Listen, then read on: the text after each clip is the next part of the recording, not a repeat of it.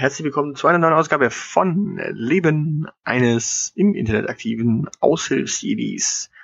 Folge 28 und eigentlich auch Folge 157 meines Podcastes und wieder eine Woche rum, den ich 2011, wir erinnern uns, schwarz-gelb damals an der Macht, SPD in der Opposition, aber nicht wesentlich anders unterwegs als heute, ähm, den ich damals eingestellt habe, weil mir das Ding irgendwann zu fade wurde, immer wieder dieselben Probleme, nur andere Personalien zu besprechen. Und ich, ich habe mir jetzt mal die Mühe gemacht und mal wieder das alte Intro ausgegraben, den alten Duktus mehr oder weniger ausgepackt und einfach mal mit neuen politischen Situationen gekreuzt. Und ja, das, was dabei rumgekommen ist, das hört ihr jetzt direkt im Anschluss.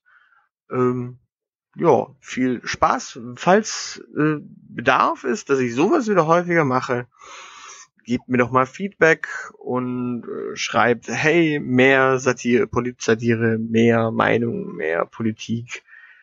Ich äh, freue mich. In diesem Sinne, tschüss.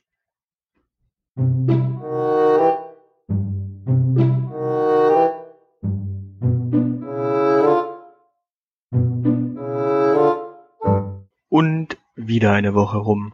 Und für alle, die es noch nicht mitbekommen haben, die SPD hat einen neuen Umfragewerte-Messias. Schulz heißt der sympathische Europäer, der sich anschickt, für die Sozialdemokraten dieses Jahr bei der Bundestagswahl das Ruder rumzureißen. Und damit haben wir auch schon das erste Problem erkannt. Die SPD. Die haben in diesem Fall den Steuermann ausgetauscht, nicht jedoch das Schiff oder die Reiseroute. Man geht doch auch sonntags nicht wieder öfter in die Kirche, nur weil der Papst ausgetauscht wurde. Der Sommelier dort schenkt auch weiterhin den guten Messwein nur für Pfarrer und Vikare aus und die breite Masse, die muss eben glauben und beten. Das heißt, es gibt jetzt keine sozialere SPD, die sich wirklich um den kleinen Mann kümmert, sondern nur einen anderen Lautsprecher, der verkündet, was sozial ist. Das ist dem Duktus der SPD bekannterweise das, was Arbeit schafft und Freihandelsabkommen. Natürlich bringt Martin Schulz mit der offenen Vergangenheitsbewältigung seiner Biografie etwas frischen Wind rein. Doch trägt auch er direkt wieder die alte Phrasensammlung der SPD vor, von den bösen Versagermanagern, die für ihr Versagen auch noch Boni bekommen, und der leicht fehlerhaften Kassiererin, bei ihm war es jetzt eine Verkäuferin, die am Ende gekündigt wird.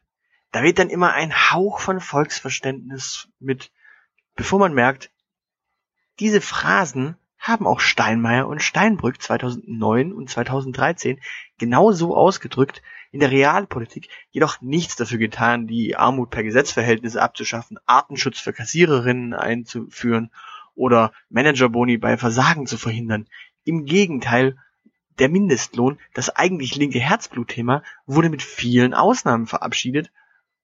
Man wünscht sich bei der SPD beinahe einen Seehofer, der Themen bis zur letzten Patrone in den Koalitionsvertrag verhandelt und jedes Mal Koalitionsbruch ansagt, wenn die Revolution zu kippen droht. Grundsätzlich kann man sich aber zurücklehnen und abwarten, wie sich das mit den Umfragewerten für die SPD in den nächsten Wochen wieder nach unten entwickelt. Denn spätestens wenn mal jemand auf die Idee kommt, den Schulz ernsthaft zu fragen, wofür er eigentlich steht und was seine politischen Visionen sind, äh, wird's wohl ein bisschen mau denn ihm bleibt nur die Option, sich zu positionieren, was ihn als eher wirtschaftsliberaten Sozi äh, Stimmen kosten wird.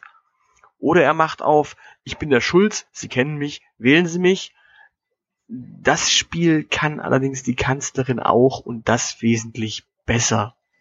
Also, auch wenn es diesen Podcast nun seit ein paar Jahren nicht mehr gab, die SPD hat sich kein Stück bewegt seit meiner letzten Folge und darf wohl nach einer weiteren Bundestagswahlschlappe dann im Jahr 2021 auf die finale Kanzlerkandidatur von Sigi Pop warten, der Merkel dann, ähnlich wie Schröder damals Kohl, vom Thron schüpft, weil nach 16 Jahren die Zeit endgültig reif ist für einen Wechsel.